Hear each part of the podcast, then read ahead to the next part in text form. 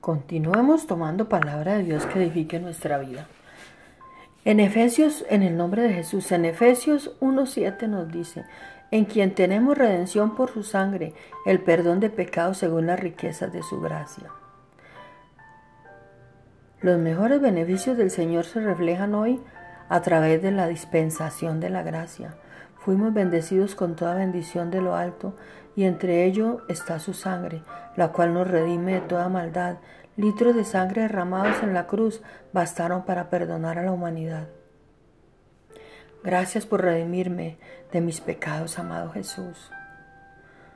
Solo tu sangre me limpia de toda iniquidad. No existe nada mejor que tu sangre, la cual es vigente hasta hoy en nuestras vidas. Amén.